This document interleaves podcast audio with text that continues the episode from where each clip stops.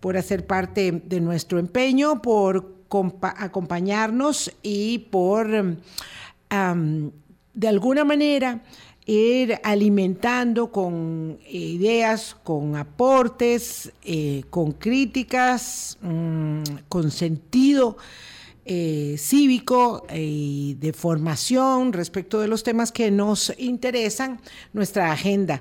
Hay muchos eh, asuntos que en un momento como este nos permite la agenda aérea revisar, repasar, eh, sobre todo porque hay un largo periodo de receso hasta el próximo lunes, se irá de a poco calentando la actividad em, que es inherente a la, cuestión pública sobre todo, y bueno, eso nos permite eh, observar algunos temas en, mm, digamos, eh, repaso reflexivo. Y hoy vamos a hablar de Centroamérica porque este, que debiese ser uno de los temas más recurrentes de nuestra atención y de nuestra ocupación, porque se trata de las condiciones propias del barrio, eh, del vecindario, no lo observamos eh, ni de lejos, ni de lejos, con la ah, periodicidad, el interés y la decisión que deberíamos observar. Por eso invitamos a Alberto Mora, que es coordinador del Estado de la región, que es uno de los eh, más importantes eh, segmentos de investigación del Estado de eh, la Nación, este programa de análisis, diagnóstico y propuestas para el mejoramiento de políticas públicas en el país y en toda la región que eh, por tantos años hemos ido consolidando aquí desde Costa Rica. Alberto, buenos días, muchísimas gracias por acompañarnos para observar la realidad centroamericana. Muy buenos días, Vilma, y gracias por la invitación a compartir este rato con usted y a, como señalabas, eh, conversar sobre el vecindario, sobre lo que es Centroamérica, ese entorno inmediato eh, de Costa Rica, del que emergen muchas eh, oportunidades, pero también ciertamente desafíos que debemos prestar atención. Mm, voy a dos cosas puntualizar para que eh, pueda Alberto empezar a darnos un contexto de la, de la situación centroamericana. Uno es porque cada vez que se habla de Centroamérica también incluimos ahora a República Dominicana, eso como para punto de partida de, eh, suelo raso, entenderlo. Eh, y lo otro, tal vez nos permitiría situar esta realidad de hoy, un, lente, digamos, de eh, antecedente que eh, nos ubique no sé si le parece, a partir de la finalización del periodo cruento de la guerra, que eh, parece increíble, mentira, pero es cuando teníamos mucha más atención sobre nuestra propia región y mucha más, no solo preocupación, sino ocupación sobre cómo resolver los problemas. Entonces, sí es eh, justamente la finalización de la guerra lo que hace que cada una de las naciones se desentienda un poco una de la otra y siga cada quien su curso y es ese punto de inflexión el que no eh, logramos volver a conciliar en, las, en los intereses de todos como para poder buscar derroteros comunes, porque ciertamente nos vemos como eh, pequeños eh, islas fragmentadas, no hay tal cosa como un istmo centroamericano y que camine acompañado en pos de mm, la búsqueda de soluciones. Eh, efectivamente, eh, en contraste con lo que sucede en nuestra realidad y que, tiene que ver con la eh, fuerte interconexión que existe entre las dinámicas económicas, sociales, ambientales, entre los países, lo que encontramos es que la toma de decisiones y la acción eh, de política pública de los estados, pues se concentra básicamente en los asuntos de interés interno, de interés eh, nacional. Eh, esto definitivamente es una, es una realidad y como usted menciona, en la época de la Guerra Fría y en la época de, los, de las guerras y los conflictos en Centroamérica, en, los 70s, 80s del siglo pasado, pues Centroamérica eh, era más prioritaria eh, o era una prioridad en las agendas de las potencias hegemónicas del mundo en ese momento y también de la cooperación internacional. Eso ha cambiado. Eh, hoy eh, Centroamérica debe resolver sus asuntos en, una condición de relativa soledad, lo cual nos obliga a hacernos responsables y a tomar las riendas de nuestros propios destinos, porque nadie va a venir a eh, resolver nuestros asuntos o a acuerparnos en el proceso de enfrentar los desafíos eh, económicos, eh, sociales, pero por supuesto también político-institucionales que tenemos en este momento en nuestros países lo cual eh, eh, pues hace, eh, nos da una cuota mayor de responsabilidad a nosotros, a las sociedades de cada uno de los países y a los actores que están en posiciones de liderazgo, de toma de decisiones, sobre todo en, en, el Estado y en los sistemas políticos. Qué tirada. es decir, en pocas palabras, nosotros no somos importantes para para nadie más y debemos ser importantes solo nosotros para nosotros mismos.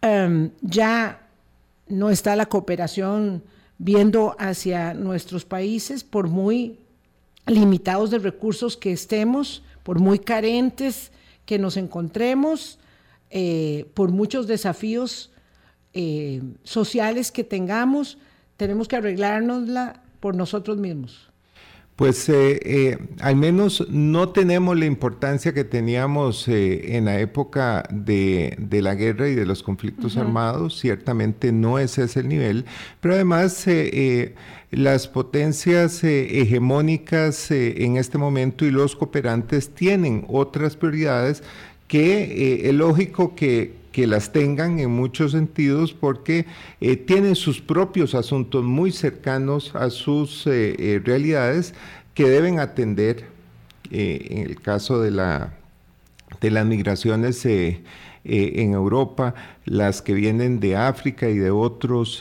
otras regiones cercanas, pero también todo lo asociado a la guerra eh, o a la invasión eh, de Rusia eh, a Ucrania, pues son factores que han obligado, por ejemplo, en el caso de los europeos, a mirar a su propio vecindario. Claro, pero en el caso de Estados Unidos, por ejemplo, Alberto, uno podría pensar que una poca porción de los recursos gigantescos que Estados Unidos dedica al sostenimiento de la guerra en Ucrania, tanto, tanto, tanto, tanto, podrían ayudar a paliar algunos de nuestros problemas, aunque, aunque ahora sí hablemos de lo nuestro, es cierto que parte de los empeños de la cooperación del pasado se fueron diluyendo, no solo por esos intereses geoestratégicos, sino por los muy magros resultados que de los dividendos de esa cooperación se daban, se observaban y por la forma en que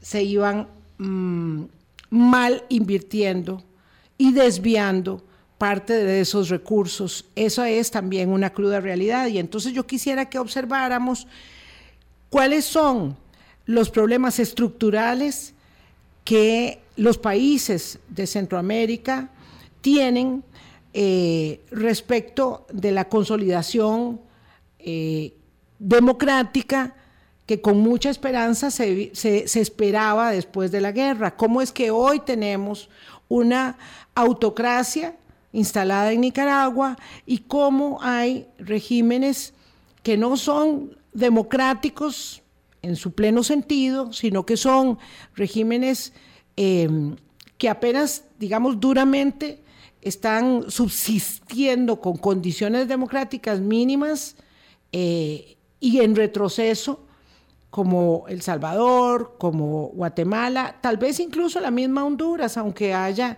recuperado, digamos, eh, eh, la pureza del sufragio en las elecciones, eh, después de vulnerar ese proceso años atrás, ¿cómo es que esto muestra no solo que no avanza, sino que hay retrocesos tan significativos. ¿Por qué pasó eso? ¿Por qué no se consolidó el proceso democrático después de la guerra? Bueno, eh, para responder este, esta pregunta, Vilma, hay que eh, tener un lente eh, de largo plazo, porque el corto plazo no nos alcanza para poder entender eh, los factores que están asociados a esta situación que describís. Eh, el primero de ellos que habría que destacar es que en Centroamérica existe un círculo vicioso entre cuatro grandes factores eh, que determinan esta situación que señalas. El primero de ellos, la existencia de élites históricamente fuertes, élites económicas, políticas, con... Las famosas 14 familias eh, eh, en El Salvador o números similares, digamos, poco más o menos en otros países. Bueno, élites, grupos de poder, a veces personas, con capacidad de veto a políticas públicas eh, redistributivas y favorables al eh, desarrollo humano sostenible. Eh, estas élites tienen el poder, tienen la capacidad de incidir sobre la institucionalidad y las decisiones de fondo que se toman en los países y han ejercido ese poder a lo largo de la historia de los países. Agregaría para que no se circunscriba a este comentario suelto de 14 familias, obviamente las élites militares, las castas, eh, todas las élites en sus diferentes eh, presentaciones. Que además eh, habría que poner una nota al pie eh, las eh, Fuerzas Armadas han venido fortaleciéndose en Centroamérica durante los últimos eh, años, durante el periodo 2010-2019. En todos los países aumentó la cantidad de efectivos militares, o sea, la planilla de las Fuerzas Armadas, así como el financiamiento de las Fuerzas Armadas. Y en todos los países el gasto militar por habitante supera los 40 dólares al año por persona. Eh, umbral de financiamiento que en materia, por ejemplo, de administración de justicia, solo supera Costa Rica. Entonces, eh, se prioriza. Todo lo que debiese estarse invirtiendo en educación y en salud, eh, o, o, una gran parte de ello se está destinando al sostenimiento eh, del aparataje militar. El segundo eslabón de este círculo vicioso que, mencionaba al inicio es la existencia de estados débiles, estados pequeños en términos de su cantidad de instituciones, pero además eh, en términos de su capacidad para tener presencia y control del territorio de los países, uno de los principios básicos de cualquier estado eh, de derecho. Eso limita, por supuesto, mucho la capacidad de prestar servicios básicos a las poblaciones, porque donde no existe institucionalidad, existe población. Eh, población que necesita seguridad, que necesita salud, educación, eh, etcétera, eh, y que el Estado no tiene presencia y no tiene capacidad de ofrecerle esos servicios.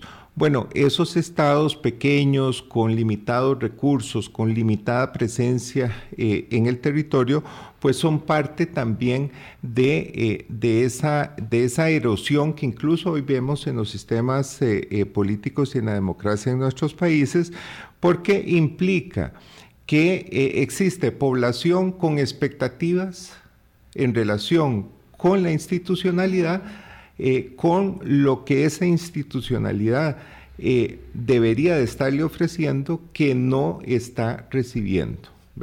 Y que vive en territorios, incluso la realidad eh, de nuestra región es que en muchos territorios en los cuales existe esta situación hay otros actores distintos al Estado y muchos de ellos vinculados con el crimen organizado que están dispuestos a ofrecerle a la población los servicios que el Estado no está en capacidad de darle. Ojo, lo que está diciendo Alberto Mora, coordinador del Estado de la región, es que esto en diferentes gradaciones, con múltiples matices, se observa en todos, en todos nuestros países. Es decir, hay deberíamos incluirnos, porque hay una suerte, digamos, de em, ideal, de, idea eh, respecto de que esta excepcionalidad costarricense, que sí en algunos aspectos se puede establecer, eh, digamos, nos hace mm, no comparables. Eh, y aquí se trata de entender que en términos de la falta de respuestas de las democracias de la región o del sistema autocrático, por supuesto, aún, aún más, todos los centroamericanos eh, que están en grandes áreas donde la respuesta del Estado no alcanza, ¿verdad? Eh, eh, ni mínimamente, sufren en menor o mayor grado. Entonces, claro, hay gente en el sur-sur de Costa Rica que tiene la misma sensación de falta de respuesta y por supuesto de falta de esperanza e ilusión por el presente y el futuro, que lo que puede suceder en áreas en Guatemala o en Nicaragua, independientemente de que la condición política no sea la misma. Definitivamente, la, escala es distinta.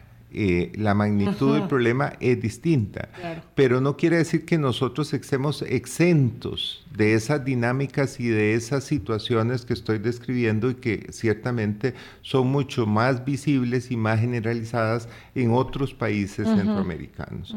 Y prueba de ello es, por ejemplo, la tasa de homicidios.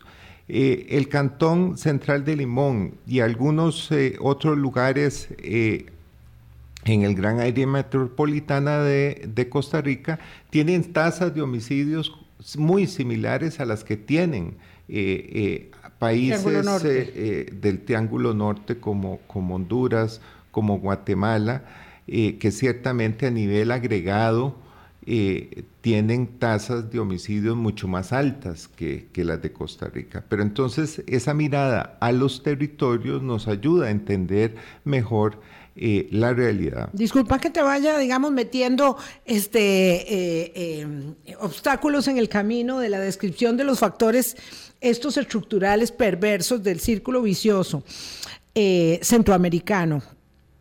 pero tal vez eso nos sirve para, digamos, establecer con claridad cómo esas condiciones provocan los resultados sociopolíticos de los que luego nos lamentamos. Me refiero al hecho puntual de que eh, si la respuesta eh, a la inseguridad y la violencia que vive el Cantón Central de Limón o cantones en el área, en gran área metropolitana es insuficiente, parece entonces entendible, entendible que hayan personas en Costa Rica que digan que la respuesta la quisieran ver en la aplicación de políticas públicas tipo El Salvador, con un líder tipo Bukele. Entonces ahí es donde las cosas se hacen muy complicadas, porque si la gente no encuentra resultados efectivos y eficaces del sistema, piensan que cualquier apuesta al vacío es, es buena y debe ser mejor que lo que tiene. Eh, recordemos que la democracia no es algo eh, que, se construye en abstracto, es un sistema eh, político en el que la población delega en un grupo de ciudadanos y ciudadanas la conducción del Estado y el diseño e implementación de políticas públicas, pero que tiene un fin, que es el bienestar común el responder a las necesidades y expectativas de la gente. Ese es el fin último de, eh, la democracia. Y cuando ese, eh, ese fin eh, y, el, el, la razón de ser no está presente en, en la gestión cotidiana de, del gobierno, del Estado, de la institucionalidad, pues obviamente se erosiona el apoyo y el respaldo de la población al sistema político, a la institucionalidad, eh, qué es lo que está, hemos estado viendo en Costa Rica y en el resto de los países de la región, pero también en otros países del mundo. Eh, la gente está eh, desencantada, está apática, está incluso enojada, descontenta en relación con la política y la institucionalidad, porque independientemente de quién gobierne, su situación eh, en materia de ingresos, de vivienda, de salud, de educación, no está mejorando. ¿verdad? Ah. Y entonces dicen, bueno, eh, eh, incluso la población está dispuesta a asumir situaciones de riesgo en términos de lo que pudiera implicar para la protección de derechos y libertades ciudadanas decisiones eh, con tal de que alguien les dé algún tipo de respuesta, que implique que no sean eh, esos grupos de población siempre los perdedores netos de las dinámicas económicas, sociales y políticas. Tengo que hacer, perdón, Alberto, una, una pausa, son las 8.21 de la mañana, eh, para ligar inmediatamente después eh, de tu eh, elaboración de argumentos que son muy, muy eh, precisos, muy claros y muy a la mano, ¿verdad? Para cualquiera que no sea un conocedor como Alberto Mora de la materia, que todo esto que están hablando tiene una relación con cómo yo entiendo la democracia, si es que la estoy entendiendo adecuadamente, ¿verdad? Porque puede ser que tenga un conocimiento tan limitado de lo que la democracia es capaz de hacer, que mm, entonces eh, piense que eventualmente eh, me funcione más otro tipo de régimen. Y ahí es donde las cosas se complican. Vamos a la pausa y regresamos. Colombia. Con un país en sintonía, son las 8.24 de la mañana. Gracias. Alberto Mora es coordinador del Estado de la región y hablamos sobre la situación en Centroamérica con todas las gradaciones, los matices. Eh, nuestros problemas que además observamos eh, de manera, digamos, muy eh, segmentada, muy feudal, cada uno en su territorio. Y en este primer acercamiento, luego vamos a la segunda parte para observar un poco cuáles son las posibilidades de salida, si es que las hay, aunque haya poco espacio para para el optimismo hay que trabajar, hay que hacer la tarea. Eh, lo cierto es que hablábamos antes de pausa, Alberto, que hay una noción muy básica para, para, nosotros, los seres humanos, casi en términos generales, por lo menos en América Latina, yo lo veo así, respecto de lo que es la democracia. Tal vez uno hablaría de América y debería hablar de, Estados Unidos también, porque lo que está pasando en la crisis política de ese país es espeluznante, este, eh, inédito, eso lo hablaremos otro día. Es muy interesante, pero también muy sorprendente encontrar que hay élites políticas desconectadas de la realidad, pero también personas que asumen que esas élites políticas eh, no son parte de la sociedad misma. Es decir, los políticos emergen de las sociedades en las que, en las que eh, se circunscribe su acción. Entonces, esos representantes son el espejo de, lo que somos, de quiénes somos. Y lo cierto es que la gente eh, asume que la tarea es de otros y que la democracia me tiene que responder a mí, sí porque sí, porque yo soy un ciudadano que voto y no porque soy un ciudadano que me implico. Quizás acá dos aspectos eh, importantes. El primero de ellos eh, tiene que ver con, em, con el hecho de que eh, en nuestros países nos hemos quedado con nociones muy básicas de democracia que limitan eh, eh, la vivencia de la democracia casi de manera exclusiva a la emisión del voto y a cierto activismo, eh, sobre todo a nivel local, en organizaciones de vecinos, comunales, etc. Y la democracia es mucho más que eso, ¿verdad?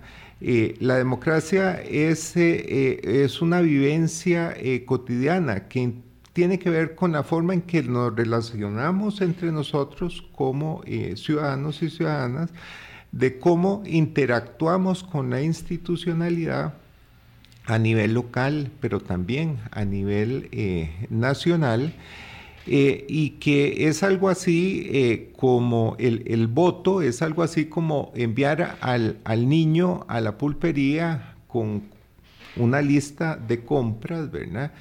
Pero que es lo que hacemos cada campaña electoral, ¿verdad? Vienen las personas, candidatos y candidatas, nos hacen una propuesta eh, electoral de qué es lo que ellos sugieren, plantean para responder a la realidad del país y cada quien en función de eso decide. Pero la democracia tiene otra parte muy importante y es eh, estar pendiente de que se cumplan esas promesas, que se implemente lo que se eh, ofreció y es como cuando viene el niño de la pulpería, decirle, bueno, eh, yo le pedí que eh, me trajera esto, ahora sí, deme lo que compró, deme el vuelto del dinero que le di para eh, hacer la compra, ¿verdad? Es la petición y rendición de cuentas lo que se nos ha olvidado en mucho al vivir y ejercer la democracia. Es el estar pendiente de qué hicieron las personas que elegimos con eh, el mandato que le dimos mediante el ejercicio del voto, en función de la propuesta y el planteamiento que nos hicieron en la campaña. Claro, eso es como el deber ser, Alberto, pero el problema es que cuando ah, alguien que no tiene con qué comer tres tiempos al día, o darle de comer a sus hijos, que es tan dramático, eh, un poco interesarse en los asuntos de la, de la, de la polis, ¿verdad? Pareciera ser de segundo orden, y ahí es donde la responsabilidad de quienes tienen, eh, que tuvieron y tienen mayores accesos a las oportunidades y a las esferas de toma de poder, eh, quedan debiendo. Porque es muy difícil pedirle a alguien que sea un ciudadano en el ejercicio de sus responsabilidades y obligaciones cuando no tiene, cuando tiene que comer o no tiene seguridad eh, de techo o de que si sale a la calle no va a ser vulnerado en su integridad. Entonces, para esas personas, y ahí es donde el drama se torna muy complejo, eh, levantar la bandera de la garantía de las libertades, ¿verdad? Le da lo mismo estar, eh, eh, o cree que le da lo mismo estar en libertad que bajo estado de sitio, bajo estado de excepción. Eh, no sé si hay recientemente estados de excepción en otras naciones más allá de, en los últimos meses, me parece en El Salvador que hubo esa decisión, pero para alguien como nosotros, como, un costarricense medio, que la única excepción que ha visto a la libertad de movimiento ha sido en la pandemia, esto parece ser, eh, eh, digamos, un asunto que no forma, de la, no forma parte de las preocupaciones eh, de las personas. ¿Quién está pensando en la defensa de las libertades y las garantías constitucionales de, de, expresión, de movilidad, de movimiento? Cuando no puede tener casa, techo, comida, y ahí es donde la situación en Centroamérica es tan dramática. Definitivamente.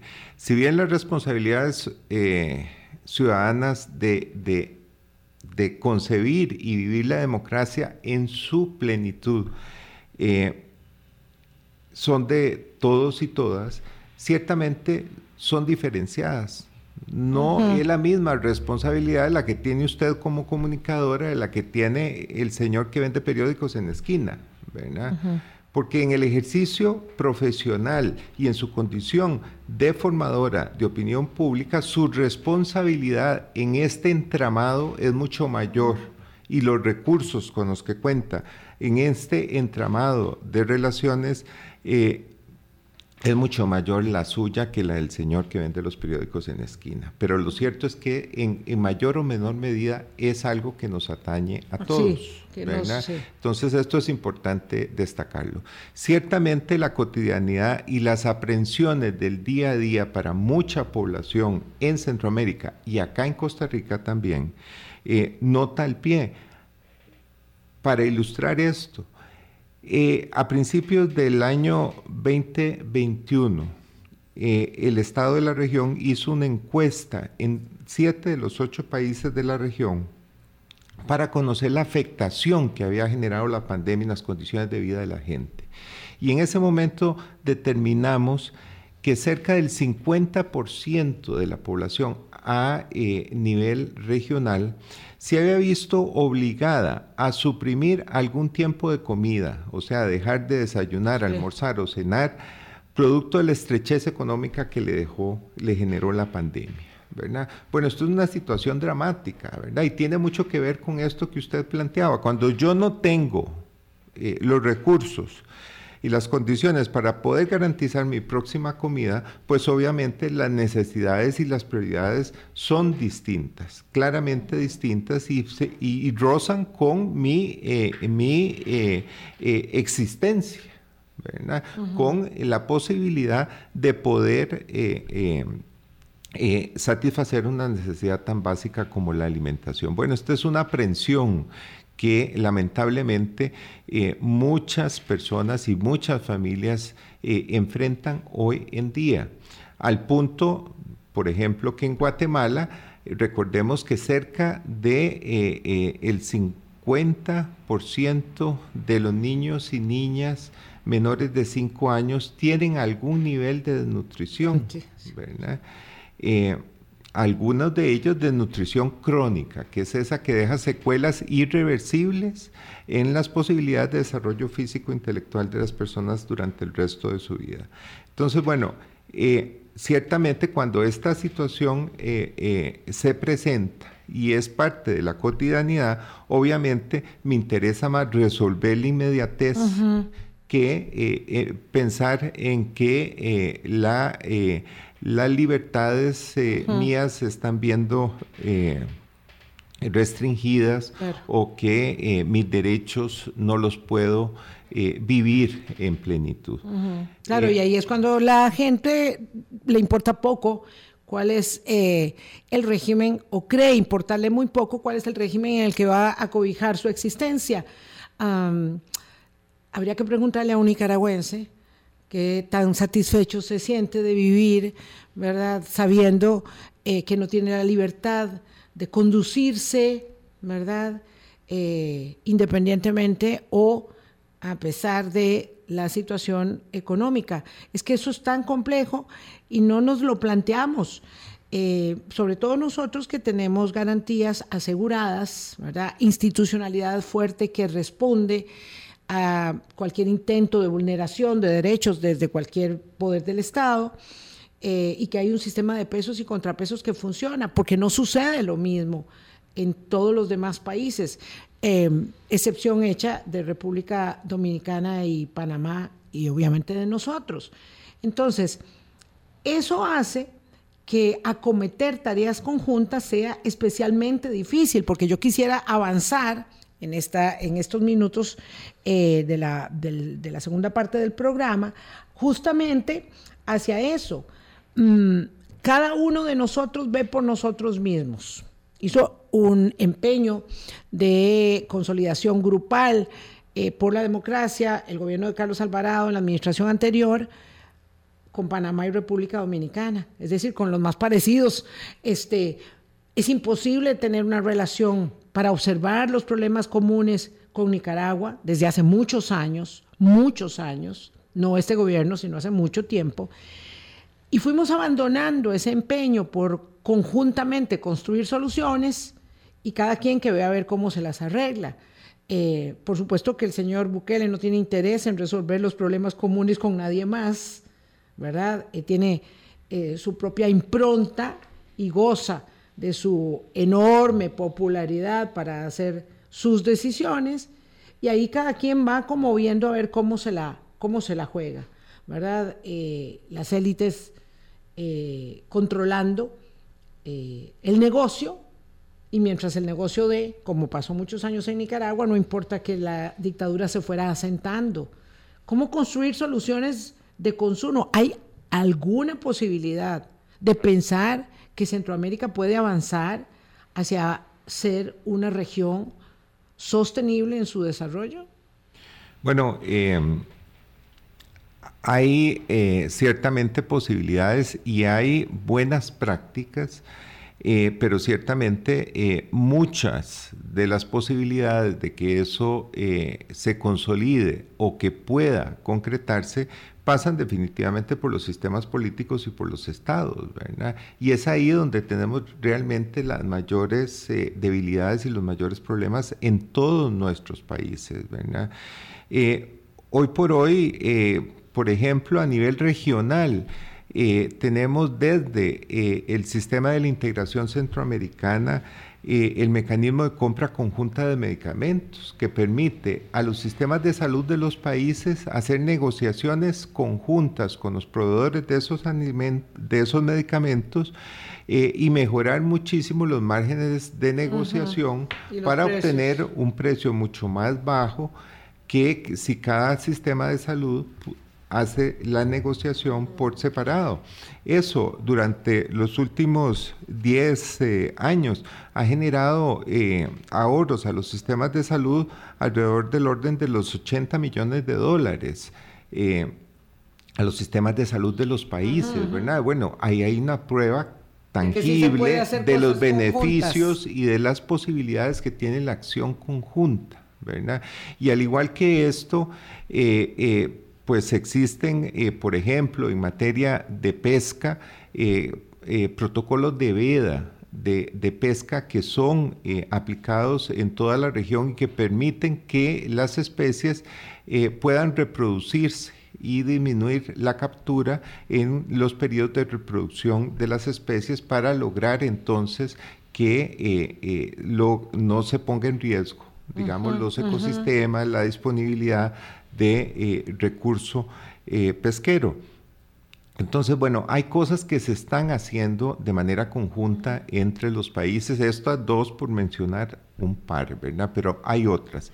¿Debemos quedarnos ahí? No, pues hay posibilidades y necesidad de articular y de gestionar de manera conjunta muchas otras cosas en Centroamérica. Y no, eh, no por otra razón que la posibilidad de que esa acción conjunta se traduzca en optimizar recursos y esfuerzos para potenciar los beneficios y resultados de esa acción conjunta. Por ejemplo, en eh, materia de gestión del riesgo y la vulnerabilidad a desastres. Eh, es un tema sensibilísimo para nuestra región. Bueno, cuando viene un huracán eh, o algún fenómeno extremo de la naturaleza, ese no se detiene en el puesto de fronteras entre un país eh, y otro, ¿verdad? Y lo mismo sucede con el tema de las migraciones, ¿verdad? Recordemos ya Centroamérica no es solo una región expulsora de población, eh, sino también de tránsito, de flujos desde otras regiones y desde otros países fuera de, del istmo. Bueno, cómo gestionar eso.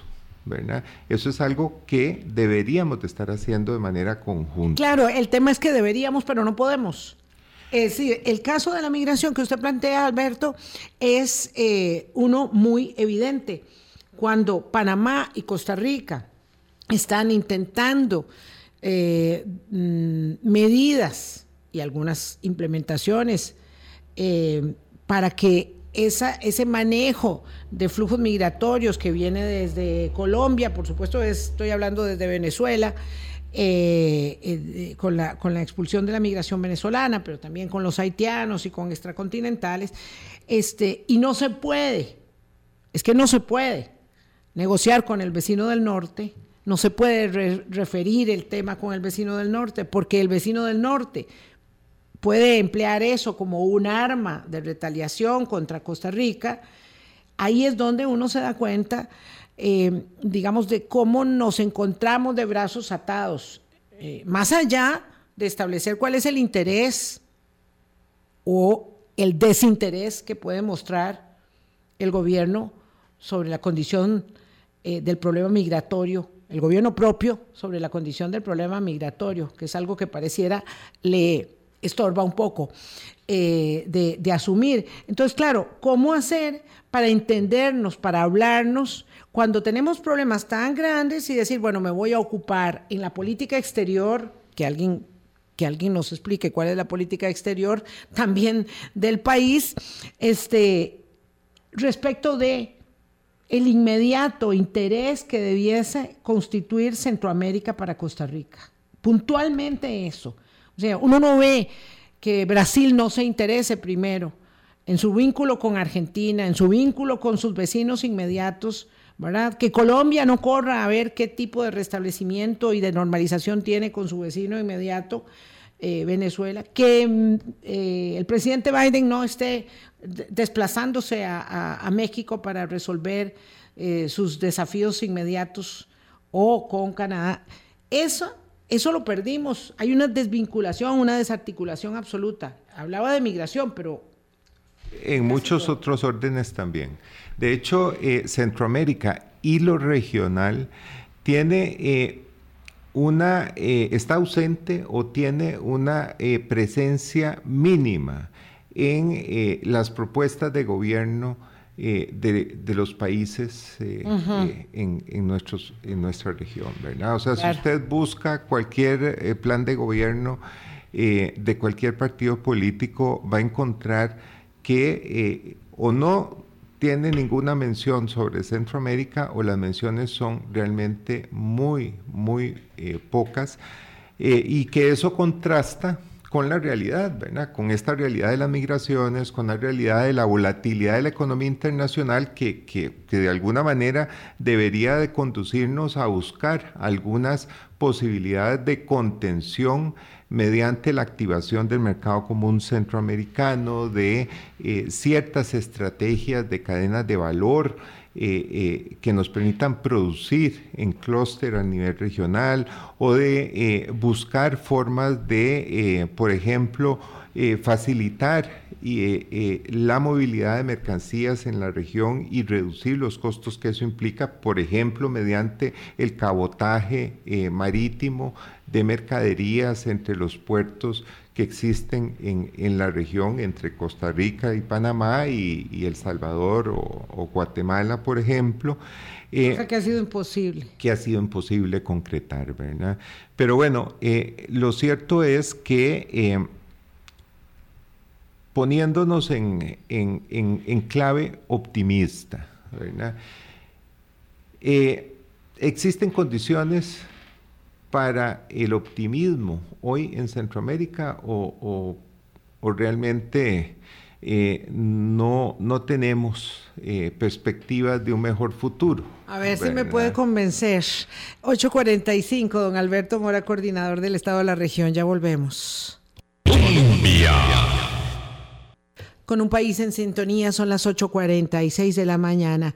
Hay oportunidad para Centroamérica y cuando estamos hablando de Centroamérica, ojo, conste, ¿verdad? Que por muy diferentes y disímiles que nos veamos, estamos en una región muy vulnerable a los efectos del cambio climático, una de las más vulnerables del planeta. Somos unas pequeñas provincias de cualquier gran país del mundo. Nosotros todos juntos constituiríamos ¿verdad? Una, una, una parte de, de, cualquier país. Es decir, vamos a ver, Argentina tiene 50 millones de habitantes. Yo creo que nosotros no alcanzamos esa cantidad de población entre todos los centroamericanos. Em, debemos ser, no sé, cuarenta y tantos millones.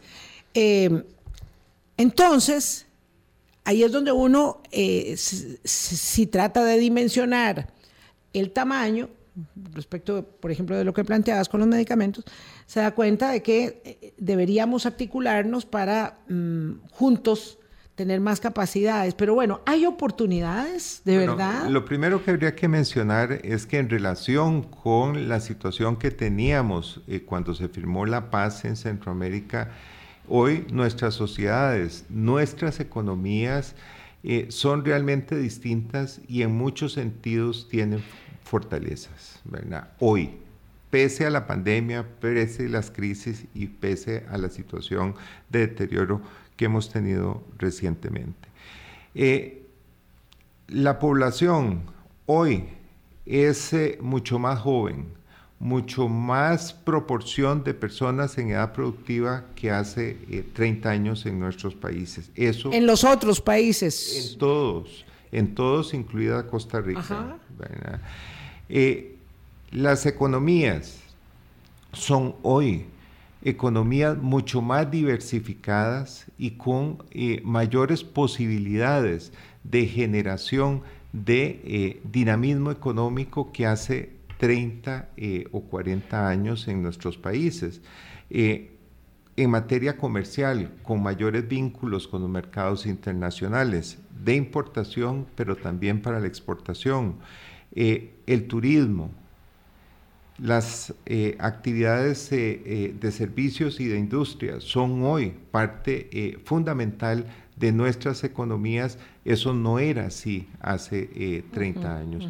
Hoy nuestra población económicamente activa ciertamente tiene bajos niveles de productividad en el mercado laboral, pero tiene en promedio mucho mayores años de educación que hace 30 o 40 años. Hay pues elementos objetivos que de alguna manera nos ayudan a saber que hoy las condiciones eh, son mejores, no óptimas, pero mejores que las que teníamos cuando se eh, firmó la paz, incluso en materia institucional y política. Eh, la gente tiene hoy mayor noción de sus libertades y sus derechos que hace 30 o 40 eh, claro, que sería terrible que estuviéramos en 1988 este, eh, todavía plantados, ¿verdad? Eh, tiene que haber haberse dado un impulso inercial en las condiciones porque, porque lo otro sería, no sé, estar retratado como un estado postrado no sé en qué, en qué parte del planeta, probablemente en África, pero es tan insuficiente esto, es tan insuficiente y lo que ha pasado desde el 2015 en adelante es una marca de retroceso tan significativo que ahí es donde se instala mucho mi, mi escepticismo y, mi pena respecto de nuestras capacidades de articulación, sobre todo viendo eh, tanta desvinculación y desinterés. Entonces, ¿Quiénes pueden abanderar la búsqueda de soluciones conjuntas cuando uno observa tanto desinterés de la política exterior de cada uno de los países, eh, la misma ah, articulación del sistema de integración centroamericana, perdón, ¿verdad? Pero, pero eh, deja todo que desear. ¿Quiénes pueden llevar adelante estas banderas? Bueno, eh, el potencial eh, de los sectores productivos eh, y, empresariales es muy alto. de hecho, existen a nivel regional organizaciones de empresarios y empresarias, tanto a nivel nacional, sectorial en cada país, como a nivel regional. Por ejemplo, incluso en, en materia de responsabilidad social empresarial, existe una red de organizaciones vinculadas con la responsabilidad social empresarial, o sea, eh, empresas, empresarios eh, que tienen una fuerte vocación en relación con la protección del ambiente, con la protección de libertades y derechos eh, laborales, laborales con la posibilidad de lograr beneficios sociales de sus actividades productivas eh, eh, eh, y eso existe a, nivel regional. Lo existe también de otras cámaras a nivel de agricultura, de industria, de servicio, que se reúnen e interactúan frecuentemente a nivel regional. Sector privado entonces. Sector privado, pero también de la sociedad civil, organizaciones ambientalistas, organizaciones de mujeres, organizaciones incluso de jóvenes. Eh, eh, organizaciones eh, vinculadas también con la protección de los derechos humanos. Existen organizaciones articuladas a nivel regional. Bueno, este tejido es un potencial muy importante en una época en la que los sistemas eh, institucionales y políticos están eh, eh, haciendo aguas en, varios países. Y tendrían posibilidad de, a partir de, de, ese tejido y la interacción que puedan generar entre ellos, ir construyendo acciones y agendas de trabajo conjunto entre los países. Hay ahí una posibilidad de, de, fortalecer esas acciones que ya de alguna manera se están dando, porque no es que no existan, ahí están. la importancia eh, que pudieran tener ese, eh, el fortalecimiento de esas acciones y de esa interacción, y de la capacidad de incidencia de ese tejido sobre la institucionalidad. Es lo que nos toca, es lo que nos queda. Digo, yo eh, quisiera tener mayor eh, optimismo para el futuro centroamericano, entendiendo eh, que las capacidades institucionales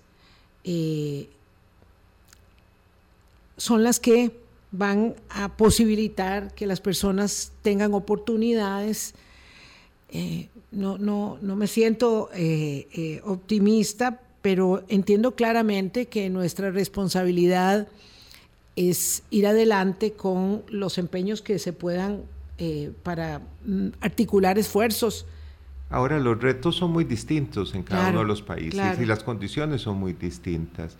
En el caso de los países como Costa Rica, como Panamá, República Dominicana, eh, la agenda sería eh, más fortalecer, eh, por ejemplo, aquellos mecanismos de contención del deterioro como pudiera ser el fortalecimiento de una prensa investigativa independiente, independiente el fortalecer la independencia de el poder de los poderes judiciales, o sea, el sistema de pesos y contrapesos a lo interno eh, de la institucionalidad del Estado. Eh, claro, porque lo que sí tenemos que tener claro es que con optimismo o sin él, es la democracia la que nos va a ayudar a construir esas respuestas, no es el autoritarismo, no es la autocracia la que nos va a ayudar. Porque una vez que, se apuesta por estos otros caminos y se llega a situaciones como las que hoy viven eh, eh, El Salvador o incluso Nicaragua, ya ahí las posibilidades de revertir ese proceso son realmente muy pocas, ¿verdad? Eh, y los riesgos muy altos y el costo muy alto. Gracias, Alberto Mora, director, coordinador del Estado de la región. Eh, por estas reflexiones. Nos gusta mezclar, saben ustedes, los temas de coyuntura con los temas eh, estructurales, los temas de aquí con los temas de más allá. y bueno, mañana nos toca cerrar con un tema este, irritante como el de la instalación de redes de odio y mercenarios pagados en el cosmos digital para afectar para afectar las instituciones de la democracia. Para eso es que se hacen estas contrataciones.